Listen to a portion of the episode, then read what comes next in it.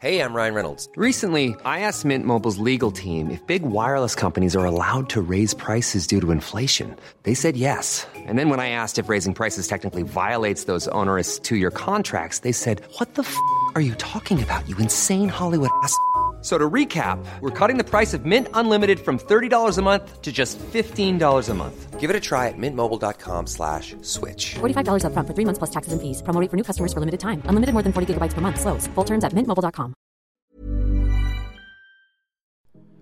Hola, yo soy Mauricio Cabrera, creador de Juan Fútbol, Petips y Story Baker. Y este es el podcast de Story Baker Academy el podcast para creadores de contenido, emprendedores de los medios, periodistas y marcas que nunca paran de contar grandes historias.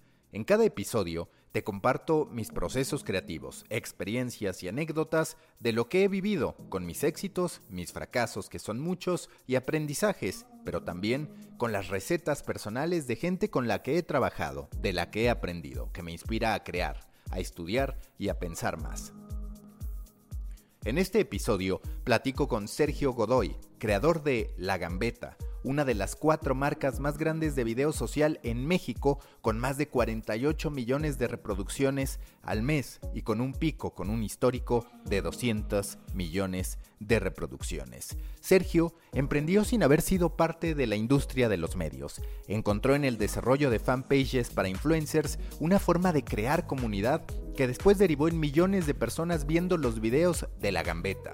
Hoy, la gambeta y cracks compiten con empresas tan poderosas como TUDN, la Liga MX y la lucha libre AAA. Conoce aquí las estrategias, aprendizajes y recomendaciones que Sergio Godoy comparte contigo para cuando quieras crear contenido que convierta. Conoce aquí las estrategias, aprendizajes y recomendaciones que Sergio Godoy comparte contigo para cuando quieras convertirte en una auténtica revolución dentro de las redes sociales. Que se enciendan los hornos, episodio 11, temporada 1. ¿Cómo convertirte en una máquina de reproducciones en redes sociales? Nuevo episodio de Storybaker Academy, en este caso con Sergio Godoy, quien es fundador, socio de CelebrityNet y también, digamos, codirector de La Gambeta. Muchos conocen La Gambeta, otros tanto, quizás la audiencia más tradicional no conoce La Gambeta. Entonces, Sergio, si puedes, cuéntanos de manera sencilla para poder comprender qué es La Gambeta y de qué forma parte la gambeta, porque es, digamos, algo que podemos ver que tiene gran alcance, pero que es también un cúmulo de propiedades que ustedes tienen. Es correcto, Mauricio. Eh, la Gambeta forma parte de un clúster de medios que hemos venido creando durante los últimos ocho años. Empezamos con medios o con páginas en diferentes redes sociales que acaban ciertos nichos de audiencia. Por ejemplo, teníamos la página de la América, que se llama Odiame una página de Chivas que se llamaba Soy Chivas, y diferentes páginas también de fútbol internacional que juntas tenían una audiencia en conjunto bastante interesante. Quisimos crear una página o un medio central en el cual pudiéramos atacar todas estas audiencias pues de un solo tiro, ¿no? O sea, con una sola lugar y no tener como todo tan diverso porque eso complicaba también bastante muchas veces la operación de los distintos medios. Entonces creamos la gambeta con el fin de poder atacar desde una página central todas estas audiencias y difundirlas o darles un poquito de distribución aprovechando los, los medios que ya teníamos. La gambeta ya como tal, pues digamos es la plataforma deportiva central de este clúster de medios de CelebrityNet y pues hoy en día es nuestra marca más importante en el grupo. Y ahora, ¿de qué se compone CelebrityNet? Ya mencionaste algunas, pero digamos, ¿qué propiedades lo componen? Además de qué influencers, porque antes de empezar a grabar y también por, por conocimiento previo, podemos saber que, por ejemplo, manejas el fanpage de André Marín, que también por ahí está el fanpage del Capi Pérez. Digamos, hoy, ¿qué marcas componen a CelebrityNet? Es correcto. Como bien mencionas, aparte de estos medios propios que hemos ido creando, también hacemos colaboraciones con otros medios y también con algunos otros influencers. Algunos eh, pues son muy, muy claros, eh, los podemos ver día con día que comparten o que distribuimos contenido, eh, nos compartimos contenido los unos a los otros, como bien mencionas, es el caso de André Marín. Con algunos otros tenemos algunas tareas o dinámicas en específico de otros temas, como es el caso del Capi Pérez, donde nos enfocamos más en el tema de entretenimiento, pero donde también aprovechamos el entretenimiento para pues a veces llevar tráfico a nuestro sitio web de la Gambeta, que es el, sitio web principal, eh, y también a veces hacemos algunas colaboraciones. Eh, pues también tenemos una, una cantidad importante también de, de influencers del deporte, de futbolistas, etcétera, que les ayudamos a, a llevar sus redes sociales en el día a día. Entonces tenemos convenios con algunos representantes de jugadores, eh, con algunas agencias de conductores y periodistas. Entonces con distintos este, eh, talentos hemos colaborado a lo largo del tiempo, algunos desde siempre, como es el caso de André, que a él le creamos desde el inicio su página de Facebook, él no tenía página, al igual que es el caso de, de Capi Pérez, y con otros pues ya tenían páginas muy grandes y empezamos a colaborar ya cuando eran pues bastante eh, grandes en redes sociales, como es el caso de Jimena Sánchez, eh, con ella hemos hecho colaboraciones en distintas eh, épocas del tiempo, pues te comentaba con Tania Rincón en el tema también de espectáculos, de entretenimiento, también un tema específico con mujeres, hacemos algunas colaboraciones, entonces este, pues ayudamos a distintos talentos a también pues poder sacar el mayor provecho de, pues, del mundo digital, ¿no? ¿Cómo fue que te diste cuenta que lo que ibas aprendiendo a hacer en materia de redes sociales, en lo particular de Facebook, tenía un potencial de negocio? ¿En qué momento tú dices, pues es que esto que estoy haciendo de manera natural está teniendo viralidad y lo puedo convertir en un negocio? Todo empieza porque hace alrededor de ocho años, eh, como también te platicaba un poquito cuando fuera del aire, yo tenía una escuela de fútbol y teníamos unas canchas de fútbol hicimos las cuentas de las redes sociales de la, de la escuela, yo estaba asociado con un futbolista en ese entonces y empezamos a crecer bastante de manera orgánica con los puros saludos que nos mandaban jugadores, con, con distintas estrategias también de publicidad que hicimos para difundir eh, el tema de las canchas y la escuela. Empezamos a crecer bastante las redes sociales y empezaron a buscarnos muchas cuentas, eh, entre ellas una página en particular que se llama Pasión Águila, es una página de Facebook que ahorita tiene unos 4 millones de seguidores, en ese entonces tenía dos o tres.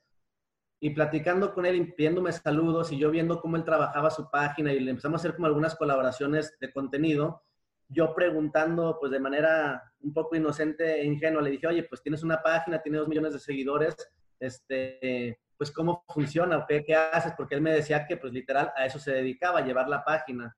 Entonces, pues más o menos me explicó un poco lo que bien conocemos hoy en día, que es este, pues eh, aprovechar tus seguidores o tu audiencia de Facebook o de tus distintas redes sociales para llevar tráfico a tu sitio web. En ese entonces, pues era el único modelo de, digamos, monetización que existía dentro de Facebook. Yo con la experiencia que tenía de haber ya creado esta cuenta y haberla crecido muy rápido, sentí que podía también hacer lo que él estaba haciendo, ¿no? Entonces en ese momento empecé a colaborar con él, hicimos una página de Chivas eh, y yo siempre siendo gran fan y gran consumidor de las redes sociales, veía que esta misma estrategia que seguía Pasión Águila, la seguían muchos youtubers y la seguían muchos, muchos este, influencers y páginas muy grandes de Facebook, seguían esto, pero todos redirigían o mandaban su tráfico a un mismo sitio web, que en ese entonces era el de Badaboom. Entonces, los contacto pensando en que ellos me podían ayudar. Como yo no sabía, yo nunca había hecho un sitio web, nunca había monetizado, solo conocía de pláticas. Yo investigando vi que ellos se encargaban de hacerte esa chamba. Ellos te monetizaban tu, página, mandándote enlaces que tú tenías que compartir, etcétera. Este, por lo cual decidí contactarlos pues para tratar de hacer lo mismo, ¿no? O sea, que lo hicieran conmigo, mejor dicho. Me invitan a Tijuana, platico con ellos y cuando me platican ya realmente, ya ahora sí más a fondo, no solo por encima, como me lo platicó la persona de Pasión Águila, me doy cuenta que hay una oportunidad muy, muy amplia de replicar ese modelo, pero ahora en los deportes.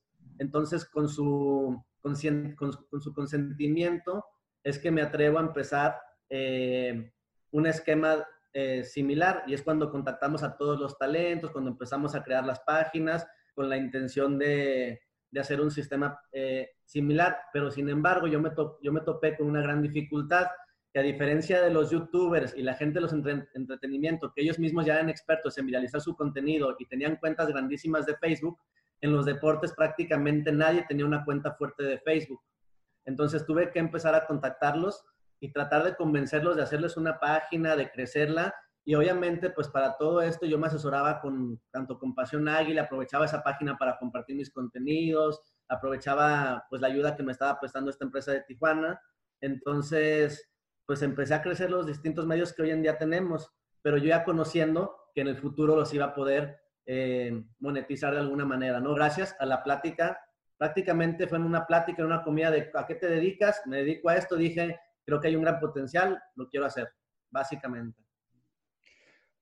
Oye, ¿cómo fue esa evolución? Es decir, al principio, ¿cómo convencías a los influencers de trabajar contigo? Lo que tú les ofrecías era darles la estrategia y también la generación de contenido, o de qué modo, digamos, tú los atrapabas para que decidieran estar contigo y para que te abrieran lo que ellos significaban, independientemente de si ya tenían una audiencia construida o no. Claro, de hecho fue, fue bastante difícil. Me acuerdo que en ese momento por algún amigo en particular conseguí contactos de distintos periodistas, literal el WhatsApp, el teléfono, y le, pues, le escribí a varios, ¿no? Al mismo tiempo. El mismo día le escribí el mismo mensaje con diferentes textos, a 20 tal vez, ¿no? Y el que me contestó fue André. Eh, bueno, varios me contestaron, pero el que me contestó y me dio, me dio pie fue él. Me dijo, ¿puedes venir a México el miércoles? Le mandó un mensaje tal vez el viernes, ¿no? Entonces le dije, no, pues el miércoles voy.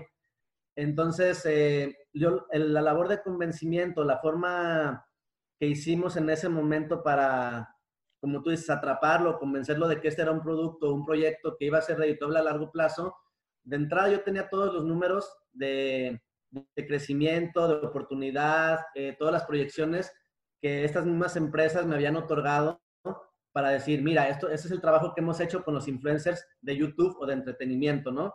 Entonces yo esos mismos ejemplos se los ponía para el deporte, le decía, nosotros en tanto tiempo, con esta creación de contenido, con estas compartidas, con esta publicidad, con esto, vamos a poder darte una, o sea, de entrada vamos a atacar lo que tú hoy en no estás atacando, ¿no? Que es Facebook, porque muchos manejaban Twitter, alguna otra cosa, pero poco y, poco y nada, ¿no? Muchos ni siquiera eso. Entonces, de entrada, pues a ellos les, resultaba bastante atractivo que sí, ese servicio se los daba yo gratis. Entonces, de entrada iban a tener un servicio totalmente gratuito eh, por N, cantidad de tiempo para ayudarlos a crecer de manera exponencial, ¿no? Porque aparte el ritmo de crecimiento que yo les ofrecía en ese entonces era mucho mayor al de pues, la mayoría de los, de los productos o de las agencias que llegan a ofrecerte estos servicios, que aparte te cobran.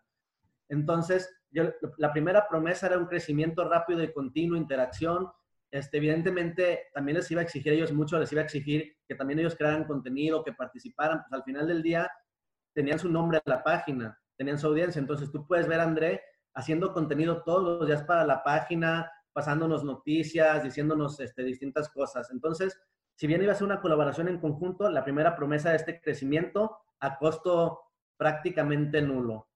Una segunda eh, vertical que les hacíamos entender es que una vez teniendo grandes cantidades de audiencia y de seguidores, pues probablemente íbamos a poder comercializar con las marcas. Entonces, esa era como una oportunidad de negocio para ellos y para nosotros, que era donde yo pretendía recuperar mi inversión. Y una tercera oportunidad era aplicar el modelo de negocios que aplicaban a través de Programatics y del sitio web eh, esta misma empresa o Pasión Águila o las diferentes, ¿no? Usar esa audiencia que le iba a crear para tratar de redirigir el tráfico pues, a cualquier sitio que creáramos o a su mismo sitio que le creáramos a él. Entonces, pues eran dos oportunidades de negocio y una oportunidad de crecimiento. Entonces, realmente esa, esa, persona en ese momento tenía muy poco que perder. Si me preguntas a mí en este momento si volviera a hacerlo igual, ya no podría, porque hoy en día el crecimiento pues es mucho más difícil que hace ocho años. Entonces, hacerlo gratuito, pues es prácticamente imposible. Tienes que meter gran cantidad de contenido, de publicidad, este, pagar por compartir, ya todo es negocio, ya en ese, en ese entonces la gente colaboraba mucho más sin mayores pretensiones, ¿no? Entonces, eh, esa era como la, forma de convencimiento que yo implementé para convencer a los talentos de, de estar con nosotros. Y cuando te vas a los resultados de eso, ¿qué fue lo que identificaste? Porque siempre, pues cuando uno se relaciona con un influencer, con una persona que es pública, hay una serie de limitantes en materia de contrato. Esa es la primera. ¿Qué fue lo que lograste extraer de esa experiencia? ¿Qué tan redituable fue el negocio? Y la segunda, si tú harías algo distinto en retrospectiva a ese mecanismo, a ese modelo que utilizaste. Pues mira, Storybakers, antes de continuar con este episodio, quiero invitarlos a suscribirse a The Muffin, el newsletter en el que semana a semana analizo las tendencias y noticias más relevantes de los medios, el marketing y la creación de contenidos. Si quieren ser parte de una comunidad de más de 3.000 periodistas, emprendedores, storytellers, creadores de contenido, marketeros y empresarios, suscríbanse a The Muffin, storybaker.co, diagonal de, guion medio Muffin storybaker.co diagonal de guion medio muffin. Si se les hace más fácil, les dejo la liga en la sinopsis de este episodio. The Muffin, panquecillo rico en nutrientes para su cerebro. Un producto de Storybaker. Continuamos con The Coffee. Yo creo que la mayoría de los errores que cometimos en ese entonces tienen que ver con la inexperiencia. Realmente yo nunca había hecho lo que le dije a André que iba a hacer. Yo todo lo sabía de pláticas. Realmente yo nunca había monetizado una página, no tenía una página propia. Simplemente una persona me había platicado una oportunidad y, otras, y otra empresa me había platicado su modelo de negocios y su oportunidad, ¿no? Entonces yo realmente había muchas cosas que no conocía y que yo no sabía hacer. Entonces la mayoría, quizá lo que quisiera cambiar o hubiera cambiado es tomar un poco más de experiencia para arrancando prestar un mucho mejor servicio para conocer realmente los costos, para conocer realmente, yo no conocía los costos de producción, yo no conocía realmente cuánto pagaba por cada mil visitas, eh, no sé, o, o, tu página cuánto generaba por cada mil visitas. O sea, había muchas cosas que yo desconocía, que yo solo sabía de oídas, ¿no? Entonces, pues evidentemente los cálculos iniciales, y no tanto con André, porque con André el proyecto era a largo plazo, pero hubo, hubo personas que se fueron incluyendo en esta lista de talentos que tenían ya una cuenta o una página lista para explotar. Entonces empezábamos a explotar y yo me comprometía a, pagos mensuales de cierto tipo que me costaba mucho, muchas veces llegar a cumplir. Entonces, en, en, algunas ocasiones tenía que ponerle o salía muy poco. Entonces, básicamente en retrospectiva, yo creo que la inexperiencia fue algo que nos pegó mucho, ¿no? Pero otra cosa que fue de las cosas positivas es que también pues era virgen el proyecto, ¿no? Entonces también nos dio la libertad de experimentar demasiado. Yo estoy muy agradecido con André eh, porque nos, me permitió, como bien dices, a pesar de todas las limitantes que, que había y de, pues que yo solo le platiqué y le fui honesto diciéndole que era un proyecto nuevo, confió en mí, ¿no? Eh, en ese momento me acuerdo cuando yo termino de platicar con él y, y cerramos el trato y le voy a mandar el contrato y todo ese rollo, no había pasado dos horas de que salí de la reunión con él ya había marcado seis veces. Oye, ¿y qué vamos a postear mañana? ¿Y cómo vas a crear la página? ¿Y qué fotos vas a poner? Y no me vayas a meter en una, en una bronca, Sergio. Por favor, no vayas a postear algo que no, que no debas de postear o cómo hacemos, cómo revisamos. Entonces, de que yo regreso de México a Guadalajara, ya había hablado con él 20 veces, yo regresé a Guadalajara y dije, ¿en qué bronca me metí? ¿por qué no, por qué no empecé de menos? ¿Por qué me fui como a las grandes ligas de cero a nada? O sea, de cero a tratar de buscar a uno de los grandes, este, pues, figuras deportivas, ¿no? Entonces yo regresé y te lo juro que llegando aquí a Guadalajara dije, le voy a hablar y le voy a decir que se pospuso el proyecto, que me enfermé, que no me lo autorizaron, que algo para salirme de esta bronca en la que me acabo de meter. Sin embargo, pues bueno, ya más frío, más todo, dije, pues ya estamos en esto, vamos a intentarlo pero algo de lo bueno pues también es que tenía yo todas las ganas, ¿no? Tenía todo, toda la fuerza, el equipo de trabajo que encontré, que me ayudó, que los mando un saludo, José Manuel y, Karen Vidrio, son dos chavos que están hasta, hasta el día de hoy en, la empresa y empezaron cobrándome prácticamente nada, ¿no? Este, empezaron conmigo a ayudarme a crear contenido, empezamos, o sea, también algo como esta parte de, de startup que pudimos manejar, creó una, una dinámica muy, muy eh, positiva y muy de, mucha bondad dentro de la empresa. No pretendíamos ganar, ganar grandes cantidades de dinero, teníamos más un sueño que una expectativa, ¿no? Entonces, con André hizo una gran amistad hasta el día de hoy. O sea, eh, la verdad que yo creo que hay muchas, muchas cosas. Y en la parte redituable, pues precisamente los proyectos que empecé, con los que inmediatamente queríamos monetizar, fueron los más difíciles y los que no funcionaron tanto en su momento, pero proyectos como los de André o los otros que te he platicado, que empezamos más de cero y que hicimos un proyecto un poquito más integral, sí han resultado redituables a largo plazo. Y los proyectos que hoy en día llegan, ya con la experiencia que tenemos, pues es más fácil sacarles provecho, ya que conocemos exactamente cómo funciona el negocio, ¿no?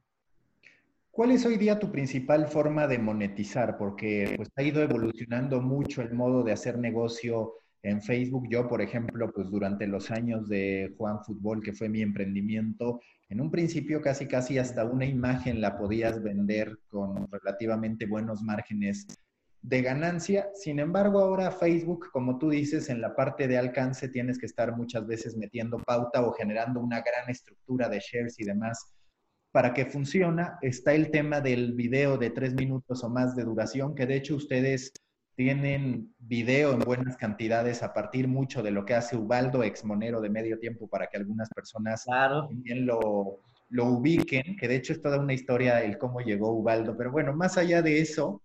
Eh, Un genio, ¿eh? ¿Ustedes cómo monetizan hoy en día? ¿Qué es lo que principalmente monetizan dentro de Facebook? pues seguimos utilizando todavía herramientas que utilizábamos en ese entonces, pero cada página o cada vertical tiene una estructura diferente. Hay páginas donde sí, donde sí metemos una gran cantidad de noticias o de tráfico hacia el sitio web, eh, aprovechando nuestras audiencias, entonces sigue siendo una de las partes importantes del sitio web.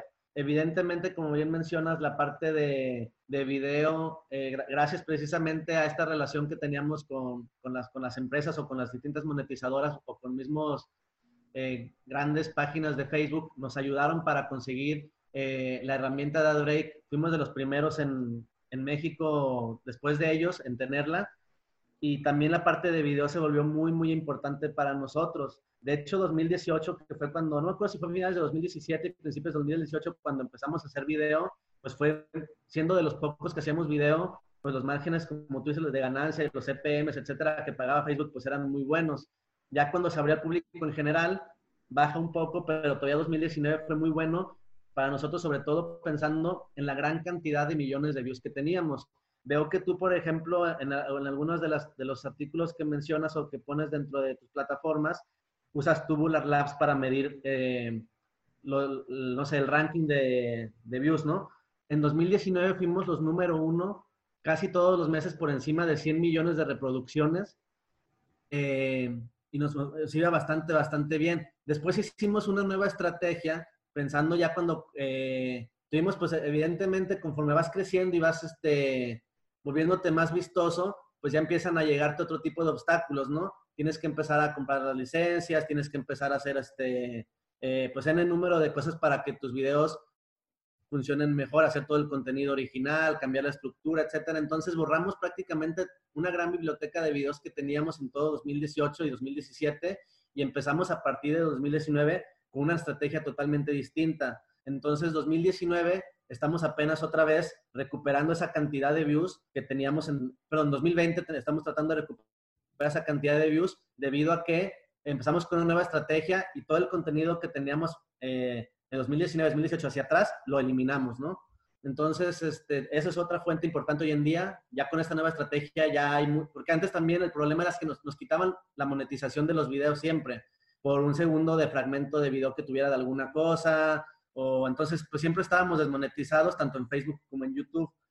Entonces, 2019, si bien nos fue muy bien en números, pues evidentemente la, cuestión económica fue complicada. 2020 no tenemos todavía, no hemos alcanzado el nivel de números de antes porque nuestra biblioteca de videos es mucho menor, pero ya por lo menos estamos eh, pudiendo hacer rendir esos videos. Sin embargo, el costo de producción de hacer contenido original al contenido que hacíamos antes, pues es mucho mayor, ¿no? Entonces, es una parte importante de video, es una parte importante del sitio web, y a partir de 2019 fue cuando creamos RG Digital, que fue esta asociación con Grupo Revan, que es de OK Chicas, La Guía del Balón, Recreo Viral, y Grupo Gambeta con sus talentos, influencers y las páginas de deportes que tiene. Entonces RG Digital se dedica a comercializar estos sitios, va con las agencias, con las centrales de medios, a tratar de conseguir pues distintas campañas, colaboraciones con marcas y también es una parte importante a partir de 2020 de nuestros ingresos.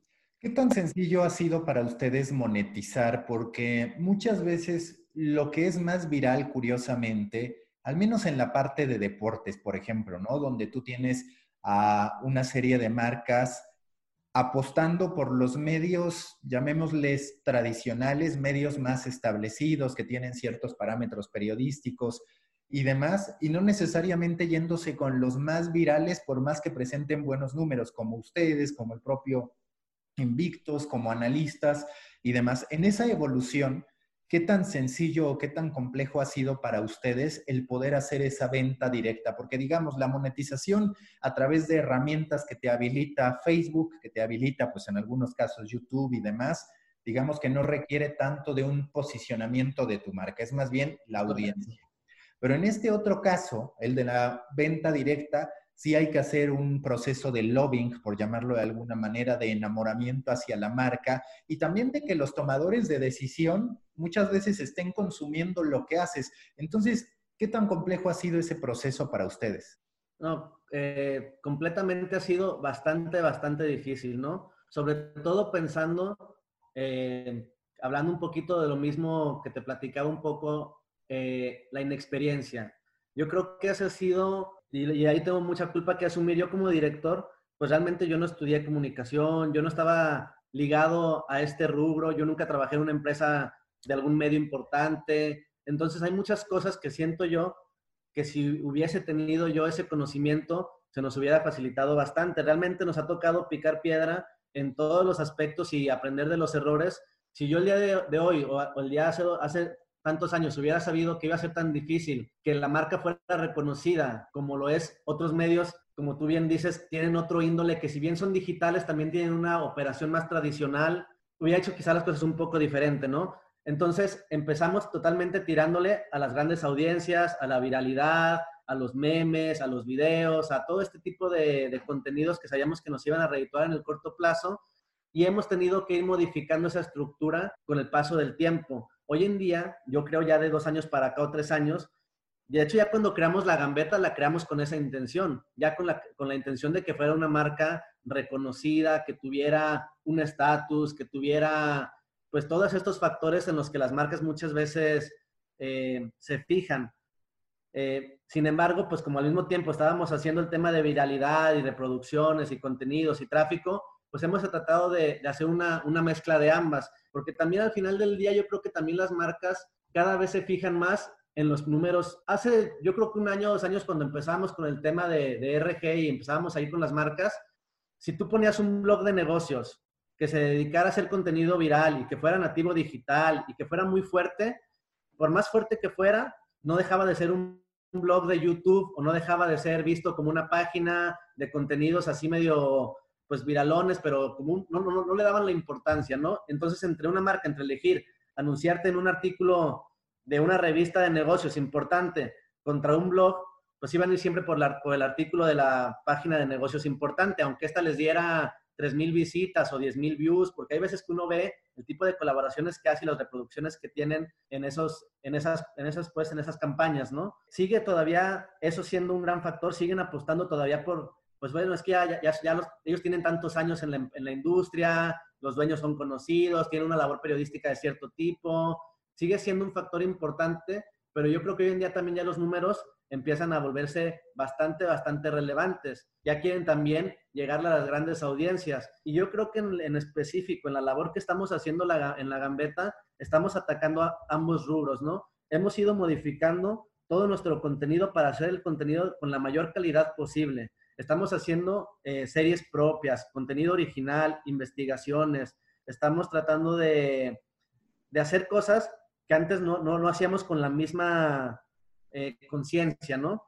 Ahora lo estamos haciendo para tratar de atacar esa parte, tener ese prestigio que las marcas necesitan de un medio, es decir, que tu medio, aparte de ser viral, sea prestigioso y quiero estar contigo, pero sin descuidar los números. Entonces estamos haciendo una mezcla de, de ambas. Y yo te quiero preguntar, y, lo hago abiertamente porque en efecto cada vez, y sobre todo en deportes, vemos más un desapego, una ruptura entre lo que el aficionado masivo quiere, entre lo que las grandes masas quieren y lo que se considera de calidad.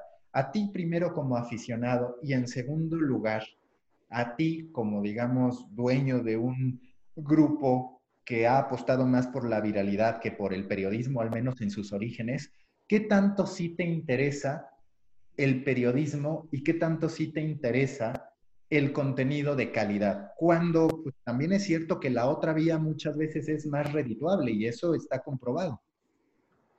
Sí, no, la, verdad, a mí en lo particular, desde, desde las dos perspectivas, desde el aficionado y desde, digamos, el punto de vista de, negocio o de empresario, a mí sí me interesan el tema del periodismo bastante. Es algo en lo que queremos seguir creciendo y también queremos crear e ir fomentando un nuevo paradigma donde podamos de pronto mezclar que el contenido de calidad también pueda ser entretenido, viral, este, divertido para la gente, ¿no? O sea, no necesariamente un contenido que es chistoso tiene que ser nombrado no serio. Tú puedes hacer una crítica, hoy lo vemos, por ejemplo, y veo que lo, utilizas mucho este ejemplo en varios de, de, tus artículos, por ejemplo, latinos. Pues al final del día, cuando hacen un sketch de Broso con Carlos Loret de Mola, es divertidísimo. Y lo que están diciendo son temas actuales importantísimos para todos. ¿Qué, cosas sean verdad, qué cosas sean no? Yo realmente no sé de eso, pero, pero es una información de calidad, ¿no? Y no deja de ser divertida y es viral. Entonces, es, es hacia allá, hacia donde queremos ir. Queremos crear un contenido de calidad que, no pierda este sentido del humor, esta viralidad, y si no va a tener humor y va a ser serio, que también pueda ser interesante para las grandes audiencias. Entonces, ese es el camino, para nosotros es fundamental. Evidentemente es algo contra lo que tenemos que luchar día a día, porque mientras lo estamos tratando de hacer, pues al principio no funcionan estos nuevos contenidos, porque la audiencia probablemente no está acostumbrado a ellos en, en muchas ocasiones, o quiere conocer más de Messi, de Cristiano, América, Chivas, lo típico, ¿no? Entonces, muchas veces también hay gran información o historias muy, muy buenas que no necesariamente involucran a, los grandes o a las grandes este, figuras del deporte, pero que pueden ser contenidos demasiado relevantes para la afición, desde cambios de reglamentaciones, este, cosas que, van sucediendo dentro del deporte, los equipos, que la gente tendría que estar informada y le, y le gustaría saber, pero quizá no hemos sabido en algunas ocasiones cómo transmitir esta, esta información de una manera que sea atractiva para todos, ¿no? Pero sin duda, digo, volviendo a la pregunta inicial, para nosotros es importantísimo, muy, muy importante, es algo con lo que, discutimos diario en, en, las juntas creativas, es calidad sobre todo, ¿no? Y tratar de buscar periodismo formal, periodismo serio, sin perder nuestro humor, ¿no? Sin embargo, pues bueno, estamos ahorita en, ese, en esa transición, entonces seguimos haciendo un poquito de todo. ¿Qué tanto temes por el futuro de Facebook? Es decir, tú construiste ahí tu negocio como varios medios de comunicación. Cuando se da el cambio de algoritmo, cuando empieza a sobrepoblarse, que por ejemplo entonces ya los ingresos vía ad breaks empiezan a reducir y demás, pues claramente se afecta el negocio. Hoy día, ¿qué tan preparado estás para esta turbulencia que está viviendo Facebook, para este envejecimiento que algunos detectan en la audiencia, la aparición de nuevas redes sociales. ¿Qué tan blindado estás ante las transformaciones que han afectado a Facebook en cierto modo, aunque es cierto que sigue siendo pues el más grande en términos de usuarios y demás? Pues es algo que me he preguntado desde el día uno, prácticamente sabiendo eh, nos tocó vivir los cambios de algoritmo, como bien mencionas, nos ha tocado vivir pues N número de cambios, nuevos proyectos, nos ha tocado pues estar aliados a Facebook todo, todo este tiempo. Entonces es algo que me, he preguntado siempre. Confío mucho en la plataforma. Hemos platicado en N número de ocasiones pues con la gente que, que sabe de eso y con la misma gente interna de, de, de la plataforma. Pero eso no, no quita que también hayamos tomado nuestras debidas precauciones en YouTube, el canal de La Gambeta en particular también es bastante fuerte. Eh, si bien no nos hemos enfocado en hacer contenido tan youtubero, eh, sino que nuestros videos son más facebookeros porque también pues funcionan diferente en cada, en cada red, ¿no? Un video que es viral en Facebook no necesariamente es viral o es del tipo o estilo de YouTube. Sin embargo, pues como no podemos producir seis videos para uno y seis videos para el otro, pues medianamente los compartimos. Entonces, pero, pero aún, aún así, eh, nuestro canal de YouTube lo considero bastante fuerte. Instagram va creciendo bastante bien. En TikTok no sabemos qué va a suceder mañana. Si también es una, es una de esas que está como, no se sabe bien qué va a pasar con esa plataforma, pero estamos también metidos y tratando de crear contenido.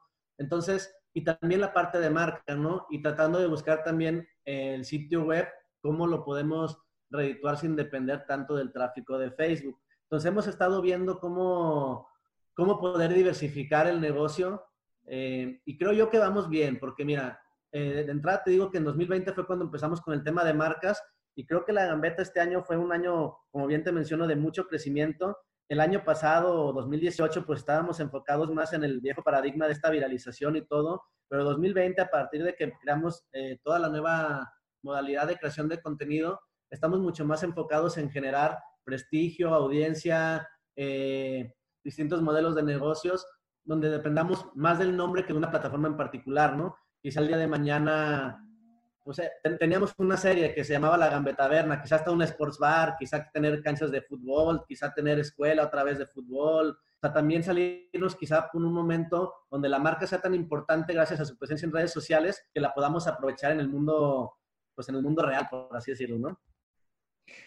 Para ti, ¿en qué se han equivocado? ¿En qué la han cagado los medios deportivos tradicionales? Esos que muchas veces no consideran como un competidor a la gambeta, que en muchos casos ni siquiera saben quién es la gambeta, no porque no se hayan encontrado con ustedes en un video en Facebook y demás, sino porque en su cabeza los competidores son otros. ¿En qué se han equivocado o tú qué les cambiarías a esos medios de comunicación si es que tú los dirigieras? I'm Sandra, and I'm just the professional your small business was looking for. But you didn't hire me because you didn't use LinkedIn jobs. LinkedIn has professionals you can't find anywhere else, including those who aren't actively looking for a new job but might be open to the perfect role, like me. In a given month, over 70% of LinkedIn users don't visit other leading job sites. So if you're not looking on LinkedIn, you'll miss out on great candidates like Sandra. Start hiring professionals like a professional. Post your free job on linkedin.com/people today.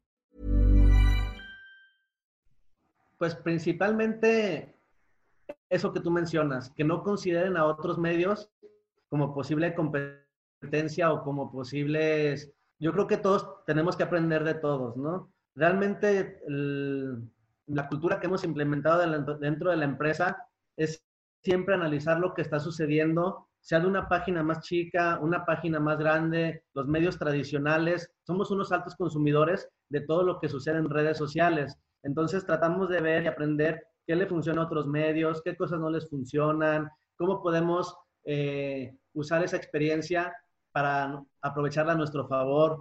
Entonces, de entrada, pues eso sí creo considero importante. Quizá otra cosa que yo veo es que muchos medios, como te mencionaba hace rato, si bien son digitales o de origen digital, tienen una operación eh, todavía tradicional, ¿no? Están enfocados precisamente en la venta directa, en el prestigio, en el, en el blog, en decir yo soy tal, yo soy fulanito, yo soy esto y, te, y, vente y cómprame en mi marca porque este, te va a ver un tipo de audiencia muy acá y muy esto y, y realmente no se enfocan en los números importantes de digital. Yo sí creo que eh, quizás es una cosa que cambiaría, ¿no? Como que siento que a veces descuidan el tema de, del mismo, muchos, muchos medios han muerto en el algoritmo porque precisamente no trabajan con el algoritmo, sino que trabajan a, su vieja usanza y si, por ejemplo, eh, la cosa más importante era ventas, pues siguen enfocados en las ventas y su, su parte más importante era el sitio, siguen enfocados en, exclusivamente el sitio. Entonces, van dañando la, la misma estructura de la, de, la, plataforma en particular. En, Facebook sabemos que hay, hay contenidos que son más eh, beneficiados que otros, ¿no? Entonces, si todo el tiempo sacas flyers, o todo el tiempo sacas comerciales, o todo el tiempo sacas links, o todo el tiempo sacas en el número de contenidos, pues probablemente a la larga tu página va a irse devaluando, va a tener menos alcance, va a tener este, menos rendimiento.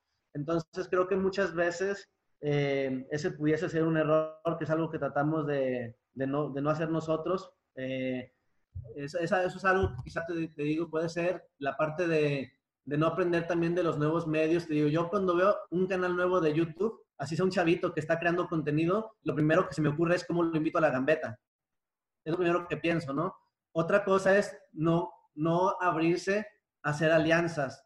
Yo veo a los, a los TikTokers y de pronto se rentan una casa y crean una, y todos ayudan a todos, ¿no? Todos comparten el contenido de todos, se mencionan, se hacen los youtubers igual, ¿no? Crean estas networks salen unos en los videos de los otros, se comparten, hacen, o sea, todo el tiempo colaboran. Y en los medios digitales, en los medios tradicionales, no te puedo explicar, así como te dije que le mandé ese día 30 mensajes al mismo tiempo a 30 diferentes conductores, lo mismo he hecho con los medios. Yo le, he mandado mensaje a todos los medios sabidos y por haber y les pido, oye, ¿qué hacemos en conjunto? Pues te ayudan algo, posteo una actividad tuya, tú postéame una, ¿cómo nos mencionamos? Hagamos una actividad, si tienes un acceso a un evento, invítame, yo te invito a esto. Eh, he hecho en el número, cantidad de, de intenciones de colaboración y siempre recibo una negativa. Muy pocas veces y con muy pocos medios he logrado este, hacer alguna alianza, ¿no? Y yo creo que la Gambeta también tiene mucho que ofrecer a todos estos medios y también todos esos medios evidentemente tienen mucho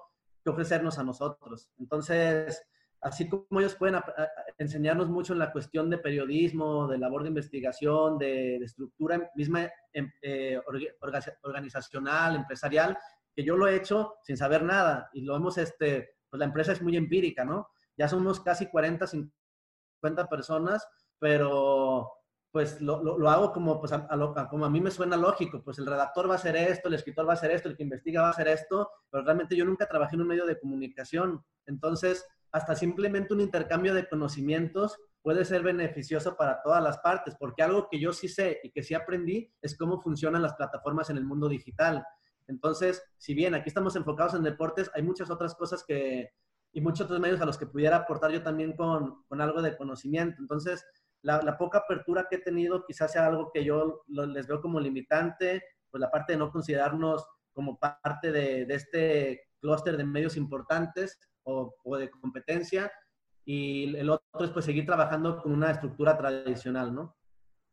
¿Qué tan real es la comunidad de la gambeta? ¿A qué me refiero con esto? A que muchas veces los medios de comunicación vamos por la vida asumiendo que si tenemos cuatro millones de seguidores, eso significa que vamos a tener cuatro millones de personas potenciales que irían a un evento que organicemos, que irían a nuestro bar, como ahora que mencionabas el tema de abrir un sports bar y demás como una de las posibilidades. En tu perspectiva, en tu sentir, ¿qué tan real es esa comunidad de la gambeta como para decir, hoy puedo rentar un estadio y voy a juntar a X número de personas? Mira, justo hicimos una actividad para el preolímpico que iba a ser aquí en Guadalajara. Eh, como ya supimos, se canceló por los temas de, la pandemia, pero aquí en Guadalajara iba a ser el preolímpico de fútbol. Iban a venir pues, las diferentes, los diferentes países a competir para ganarse un lugar en los Juegos Olímpicos. México, la ciudad de Guadalajara iba a ser sede de este evento. Justo hicimos eh, varias convocatorias, empezamos a tratar de vender boletos, teníamos varias actividades para para ir a estadios que eran bajo reserva, o sea, que solo cierto número de personas podía participar. Hicimos un, eso es lo más reciente, hemos hecho cosas más para atrás, pero me voy de lo más reciente hacia atrás, ¿no? Eso para nosotros fue un gran, gran, este, precisamente de ahí también me nació esta idea de que pues aprovechar a la gente que tenemos, el nivel de convocatoria que estábamos realizando era, era bastante importante, ¿no? Considerando que era una cuestión incluso local, porque como tú bien sabes, pues los seguidores que tenemos pues son de todos lados. Entonces sacábamos publicaciones muy segmentadas, algunas sí las impulsábamos con pauta, algunas otras no, dependiendo del tipo de, de imagen, producto que fuera, pero nos fue bastante, bastante bien. Entonces yo considero, aparte de los talentos, algo que también hemos hecho en la Gambeta es generar eh, perfil importante a cada uno de los talentos o influencers que tenemos algunas de las personas que salen en, los noticieros ya tienen 300 mil seguidores o 100 mil en sus diferentes redes sociales. Y también esta parte de la identidad, de que una persona misma te diga, por ejemplo, que Ubaldo convoque a las personas. Bueno, Ubaldo tuvo, tuvo una conferencia hace poco tiempo en la FIL, el año pasado, y no tienes idea la cantidad de gente que fue a que le firmaran autógrafos y que les hiciera una, o que les hiciera una caricatura o que les hiciera alguna cosa, ¿no? Y eso que lo anunció minutos antes, casi estando ahí, dijo, ah, ando aquí en la fila, subió una historia y en ese momento la gente llegó, ¿no? Y llegó una cantidad importante de personas. Entonces también esta parte de crear identidad con cada uno de los talentos que aparecen dentro de la plataforma nos ha funcionado bastante. Eh, algunos de nuestros, de nuestros talentos ya, ya colaboran con marcas en lo particular, con negocios locales, y pues eso evidentemente nosotros damos libertad absoluta de que lo hagan. Eh, entonces yo creo que una mezcla de lo que son nuestros talentos con lo que tenemos en, la gambeta, yo sí creo que tenemos el poder de convencimiento de, o de captación, de, de hacer que la gente haga algo de, que, que, le pidamos que haga, ¿no? Un call to action como tú dices, ir a un estadio, realizar una actividad, eh, convivir con nosotros, eh, incluso temas de call to actions para que vayan y visiten algo para una compra. Creo que sí, sí, sí, es, sí es real la audiencia y sí es fuerte la audiencia que tenemos en la Gambeta. Algo que, que, que, manejamos mucho es precisamente este tema de identidad y en todos los videos, en todas las cosas, pues se nota mucho que nuestro contenido está, le habla de tú a tú a la audiencia, ¿no? Tienes a la audiencia que quieres, es decir, hoy día una de las grandes tendencias, pues es que cada medio de comunicación termine decidiendo el nicho que quiere abarcar. Y aunque estamos hablando de un nicho, pues es un nicho tan grande el del fútbol, que de pronto podríamos hablar de nichos particulares, es decir, es de suponerse que la gente que consume medio tiempo, también por todos los años que lleva de historia, pues sea gente quizás de mayor edad, que no necesariamente le gusta tanto lo que ve en redes sociales y demás. Encontramos a un analistas que lo vemos como para los niños rata, por, por decir algún tipo de ejemplo. Están ustedes de la gambeta que tiene una gran viralidad, es decir, para ti, ¿qué aficionado es el que sigue la gambeta y hacia dónde lo quieres llevar? Si es que quieres modificar un poquito esa perspectiva, que quizás sí, pues a partir de esta necesidad, digamos, del periodismo de calidad, que más que por el periodismo es por el posicionamiento como marca hacia potenciales anunciantes y hacia potenciales inversionistas también. Es correcto. Eh, bueno, haciendo un análisis así breve, yo considero... Ah, ¿me, me, repite la, pregunta, por favor? Ahí que me trae un poquito que no... ¿Qué, audiencia, para simplificártelo, es qué audiencia es la que hoy tienes y qué audiencia ya, Correcto, es que me quedé clavado con lo último que estábamos mencionando. Perfecto. Eh, mira, nuestra audiencia es bastante también joven. Yo considero que es un nicho importante y es un... De hecho, nuestro contenido, si tú lo ves, pues está muy jovial. Realmente yo creo que un señor que vea nuestro contenido no le va a gustar porque pues entre que es entretenimiento, entre que es más de risas, entre que está contado, los, los mismos talentos que salen en la gambeta fuera de André, pues son puros chavos de nuestra edad o más jóvenes eh, de 20 a 30 años o incluso algunos de 19, 20 años. Entonces, el público que se identifica y que le interesa, pues es un público más o menos de esa edad. Nosotros analizando la, eh, pues toda la demografía de nuestra audiencia, es gente de los 18 a los 24 años, la gran, gran cantidad o, los, principales, pues, este, seguidores que tenemos. Y creo que está bien, porque precisamente, como, como bien mencionas, si nos fuéramos a un público más grande, quizá ya sus hábitos de consumo o su, su ¿cómo te lo diré? El tiempo que, de, consumo en redes sociales, eh, etcétera, es menor, ¿no? Eh, o es diferente sus hábitos de consumo dentro de las redes sociales. Entonces yo creo que para lo que nosotros estamos buscando, de entrada en el tema de viralidad, de contenidos, de captación, de retención, etcétera, es un público que le gusta lo que estamos haciendo.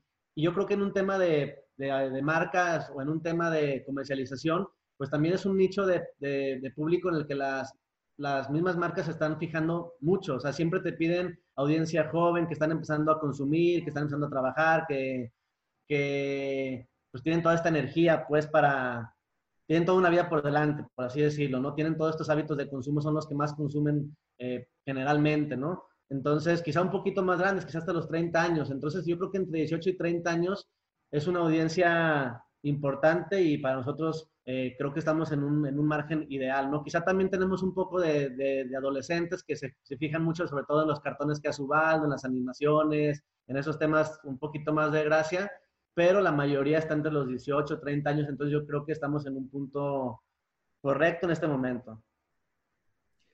Con esta audiencia que tienes, tus oportunidades de monetización pasan solo por las redes sociales. A ver, sé que tienes un sitio y que a partir de ese sitio, pues evidentemente mediante Programmatic puedes generar ingresos y demás. Pero ¿has pensado en probar otro tipo de formatos, por ejemplo, la parte de podcast, en lo que respecta al sitio, de verdad convertirlo en un sitio que pueda ser de los que más visitas tiene? ¿Cuál es, cuál es tu lectura a ese respecto? ¿O realmente pues siempre vas a estar enfocado en redes sociales porque esa es la naturaleza, cuando menos hoy en día, de tu audiencia? Queremos todavía seguir, creo que todavía nos queda mucho por explotar dentro de las mismas redes sociales. Entonces, si bien ese va a seguir siendo nuestro foco a corto plazo, pero sí el sitio web precisamente es algo que queremos eh, mejorar. Queremos evidentemente meterle mucho mayor contenido, hacer incluso columnas de opinión, como tú bien dices, quizá el día de mañana un podcast, este, tener eh, muchas mayores colaboraciones con, con, periodistas importantes que quieran participar dentro del medio.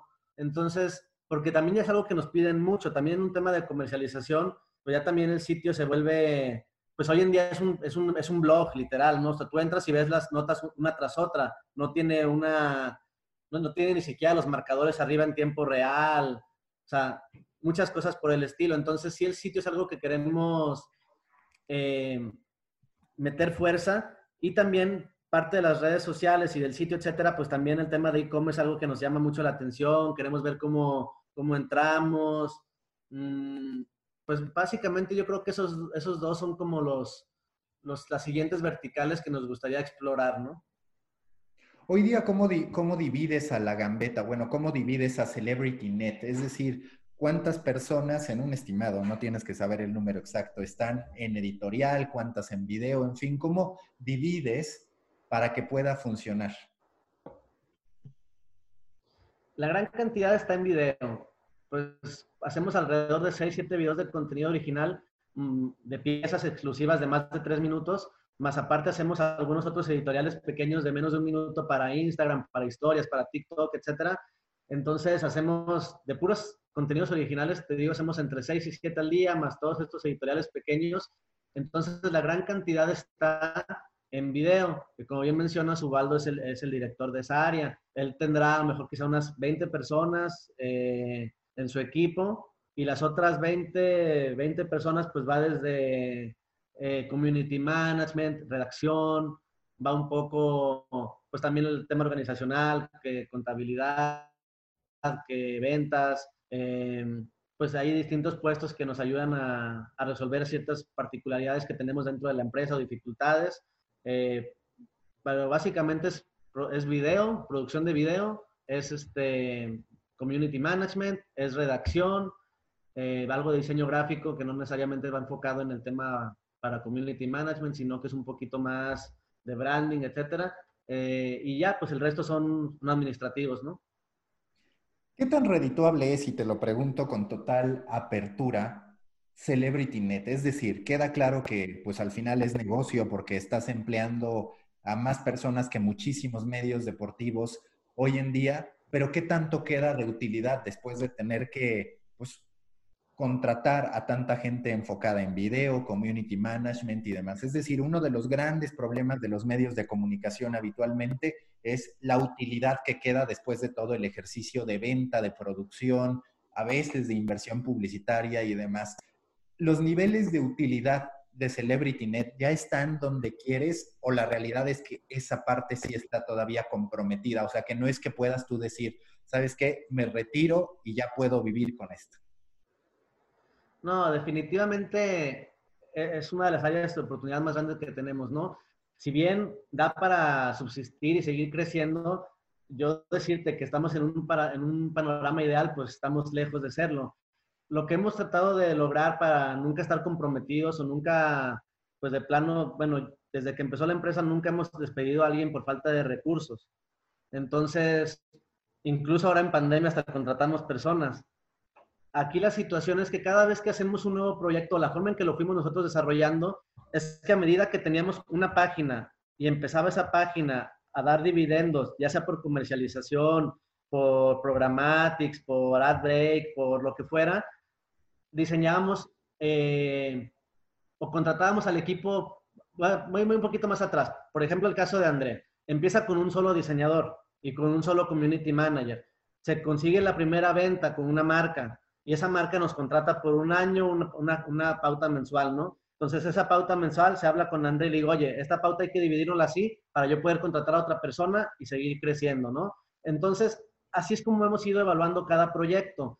Es decir, no damos un paso adelante sin tener una seguridad de que va a poder por lo menos, o le vamos a poder la certeza a ese trabajador nuestro de que va a durar con nosotros mínimo un año o más, ¿no? Entonces, cada proyecto que van haciendo es porque ya tenemos una opción viable de monetización o de negocio dentro de ese proyecto. Cuando creamos la gambeta y empezamos a hacer videos, Ubaldo me cobraba nada. O sea, la verdad que es otra de las personas con las que estoy muy agradecido. Él empezó y me dijo, pues vamos a, le dije, apuéstale conmigo. O sea, ya le apostó a Andrea, ya le apostó esta persona, ya, ya vamos así, tenemos estos números. Yo no sé qué vaya a pasar con un video. ¿Por qué no trabajas un mes conmigo? Vemos cuánto se genera y vemos cuánto, cómo, cómo le hacemos para dividirnos, ¿no? Para operar o cuánta gente necesitas. O si vemos que, que este negocio da más de lo que pensábamos, pues contratas más personas para todavía hacer más, ¿no? Entonces, es así como hemos ido creciendo. Siempre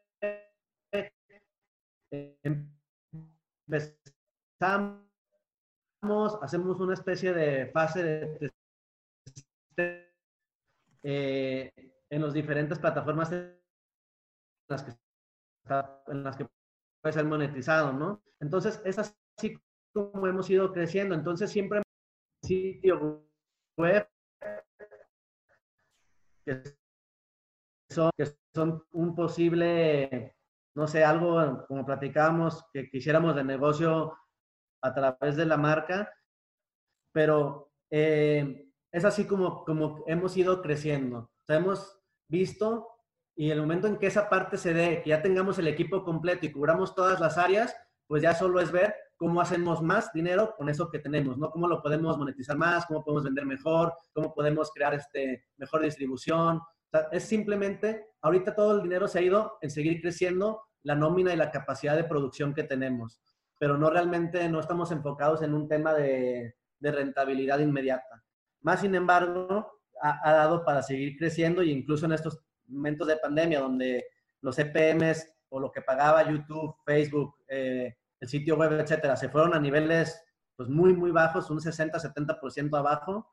Aún así, pues nos hemos logrado mantener gracias a, a, los, a los, buenos hábitos de ahorro que hemos hecho en, en, en, ejercicios anteriores y también a que pues casi siempre manejamos, nos damos como algo muy, muy a la segura, no te digo, no, no, no entramos en un nuevo proyecto hasta que no sabemos cuánto nos va a dar y que sabemos que tenemos un margencito por si pasa alguna contingencia. Y que yo siempre he dicho que ese es un problema de los medios de comunicación, que gastan asumiendo que en algún momento van a ingresar dinero y evidentemente eso conlleva que tengan la soga en el cuello y que todo el tiempo estén luchando por sobrevivir, por pagar lo que ya gastaron, no por tener para entonces gastar. Y eso creo que siempre ha estado bastante roto en los medios de comunicación. Te quiero preguntar, eh, Badaboom, la gente relacionada a ellos, ¿todavía está asociada con ustedes o ya no están colaborando, por así decirlo? Sí, no, realmente asociados nunca estuvimos, pero siempre estuvimos colaborando en, en el número de, de, circunstancias. Siempre, pues, digamos que cerca y lejos a la vez, ¿no? O sea, nos apoyamos mucho, de pronto llamadas, de pronto esto, pero realmente nunca hemos logrado o nunca se logró en su momento, ya tenemos varios años que no lo, no lo volvimos a comentar, pero en su momento nunca, nunca colaboramos como tan de cerca, ¿no? Siempre fue como, pues tú sigue creciendo, sigue haciendo lo de deportes, a ver si en algún momento cuando estés más fuerte vemos cómo nos juntamos o qué hacemos, pero no, realmente ya hoy en día yo quedo agradecido con lo que me, han ayudado y todo, pero realmente ya pues ahorita incluso la comunicación es muy poca, de pronto surge alguna duda o vemos que alguien está haciendo algo diferente y nos hablamos como para retroalimentarnos de cómo mejorar o cómo hacer o hacia dónde va la tendencia, pero pues sí, realmente poco. Más, más que nada fue, ellos fungieron como unos mentores importantes en su momento para, esta, para, esta, para este proyecto. ¿Qué va a pasar con la batalla entre YouTube, Facebook y demás? Es decir, tú ahorita ya platicaste que tu estrategia principal ha ocurrido, tu historia principal ha ocurrido en Facebook, está cada vez apostando por un contenido long format semejante al de YouTube y por el otro lado está llegando Twitch con cada vez más esfuerzos por dejar de ser solo de gaming para abarcar otras áreas, otras temáticas. En tu perspectiva, ¿qué es lo que va a ocurrir en los próximos años en esta batalla por llevarse a los creadores de contenido, en lo particular de video? Mira, realmente a nosotros todavía no nos toca, bueno, ya sabemos hoy en día que Facebook también contrata creadores de contenido, si bien como bien lo mencionas para gaming, también los, los contrata para hacer series o contenidos especiales para la plataforma. Eh, lo mismo pasa, bueno, con Twitch, con, no sé, YouTube exactamente qué tipo de, de colaboraciones haga con, con, los distintos creadores de contenido. Nosotros hoy realmente, pues lo que queremos es apostarle, pues un poquito a todo, ¿no? Si bien no, yo desconozco, me, me, sería una irresponsabilidad mía atreverme a decir qué, qué, qué pudiera pasar en el futuro. Entonces, pues como no sabemos, pues estamos un poquito tratando de apostarle a todo, ¿no? O sea, vamos a hacer contenido especial para YouTube. Estamos creando justamente ahorita que lo mencionas una sección de gaming bastante importante dentro de la gambeta que va a, va a vivir principalmente en Facebook. No sé si en YouTube o en Twitch también lo vayamos a distribuir, pero principalmente va a vivir en Facebook. Eh, queremos crear estas alianzas, colaborar con las plataformas para que también eh, nos, nos, nos, ¿cómo se llama? Pues nos, nos tomen en cuenta para este tipo de, de proyectos que hacen en particular con distintos creadores de contenido, pero realmente no, no sé qué vaya a suceder. O sea, yo sé que las plataformas siguen apostando, pero pues apuestan en medida de qué tan reditable puede ser el contenido para ellos. Es decir, un Facebook quizá te pueda contratar para que hagas una serie o hagas este, un proyecto con ellos, pero si no llegas al número de millones de views, eh, suponiendo, vamos a poner un ejemplo así hipotético, que te pagaran un dólar por cada video que haces, ¿no? Entonces, ese dólar Facebook lo va a querer recuperar, evidentemente. ¿Y cómo lo recupera? Pues con los mismos anuncios de AdBreak que va a poner dentro de tu video. Entonces, una vez que consigue ese dólar, te lo, se, se, lo, se lo autopaga, por así decirlo, y si genera todavía aún más, pues también te va a repartir esos dividendos.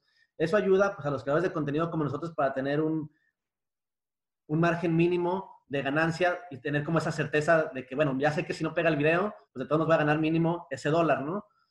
Eh, más sin embargo, pues son, son proyectos que yo no sé eh, qué tan a largo plazo puedan existir o al final de cuentas va, va, a depender principalmente de que Facebook pueda recuperar esa inversión que está haciendo en ti.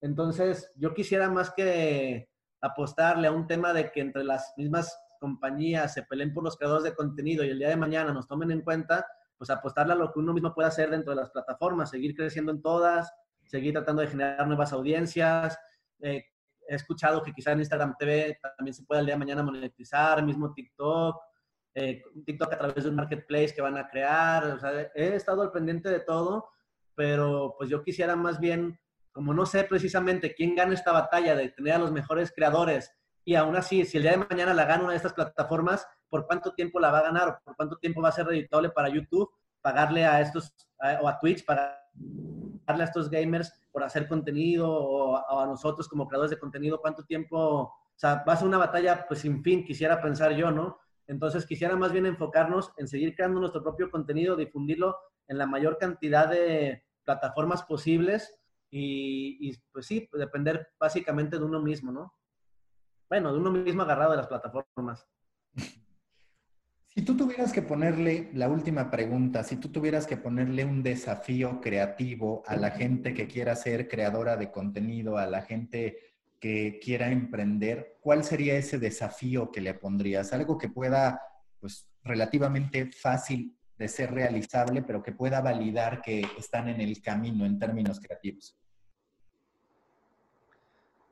Un, desafío muy importante o algo que yo veo que nos pasa a todos los medios y a todos los creadores de contenido es, si primero fijar un objetivo claro, ¿no? Si tú realmente lo que quieres es llegar a grandes audiencias, tienes que pensar en términos de lo que las grandes audiencias están buscando y tratar de pensar no solo qué te gusta a ti, sino qué le gusta a la gente, porque muchas veces cometemos el error de decir, no manches, esta nota está buenísima, está divertidísima, me gusta, hay que crearla, pero estás pensando en términos de lo que a ti te gusta y a lo mejor tú eres muy fan de X jugador que a lo mejor nadie conoce, o eres muy fan de un equipo, o eres muy fan de cierto tipo de temas. Entonces, algo que yo veo que muchas veces los influencers o los que o los creadores de contenido o los medios de comunicación batallan es salirnos de este paradigma de qué es lo que les gusta a uno mismo para pensar realmente qué es lo que la gente quiere consumir, sin perder, evidentemente, la identidad, que es lo más difícil, ¿no? O sea, no puedes solo hacer contenido porque si no, pues vas a ser el puro el tag de las 50 preguntas y el tag de no sé qué, porque pues es lo que la gente de pronto a veces consume.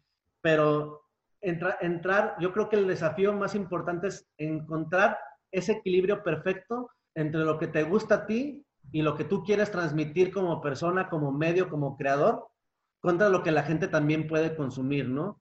Entonces, eso lo considero como es, es una de las, de las batallas más importantes que, que tenemos todos. Eh, y simplemente pues el atreverse, ¿no? O sea, al, final del día tengo, me, han llegado en el número de, yo, mira, en la gambeta, te lo decía bien al principio, le damos la oportunidad a todo el mundo. Si a mí me llega un correo, yo leo la mayoría de los correos.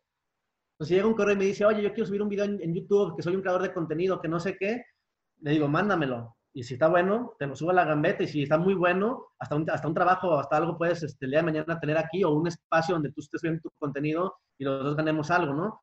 Y luego no te lo mandan, luego era pura mentira, este, luego sí, sí, sí, dice, no, sí, sí quiero, pero deja, pienso bien cómo lo voy a hacer para luego mandártelo para que quede chido. Y ya nunca te lo mandan, ¿no? Entonces, también un desafío importante es como esta parte de atreverse. Nos pasó con una persona de España que tenía un canal de YouTube que se llama Manquer.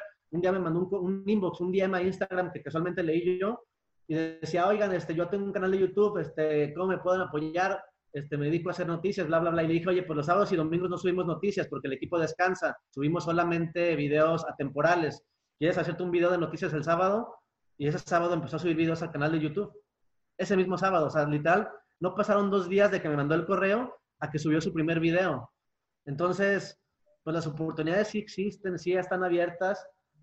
Entonces, pues también yo considero que los creadores de contenido muchas veces tienen miedo al que dirán, tienen miedo a, a los comentarios. Veo muchos que se desaniman cuando suben algo y los comentarios son malos o son este, negativos. Entonces también es algo que no te debes de desanimar, ¿no? ni comparar, o sea, simplemente tomarlo como son y, seguir adelante. Sergio, muchísimas gracias y la mejor de las suertes con la gambeta, con CelebrityNet y en esa búsqueda por posicionar todavía más a tu marca. Ojalá algunos medios de comunicación, por otro lado, tomen en cuenta las respuestas que me diste. Muchas gracias, te, agradezco el espacio, espero que también haya sido productivo, para, sea productivo para tu audiencia esta plática y pues para todos nosotros y para ti también. Te agradezco mucho. Storybakers, hasta aquí este episodio de Storybaker Academy con Sergio Godoy. Si les gustó este episodio, los invito a compartir esa afición por el podcast de Storybaker Academy en redes sociales. Yo soy Mauricio Cabrera y este fue el podcast de Storybaker Academy, el podcast para marcas, medios, creadores de contenido y emprendedores que nunca quieren dejar de contar grandes historias. Nos escuchamos en la próxima gran historia que tengamos por contar.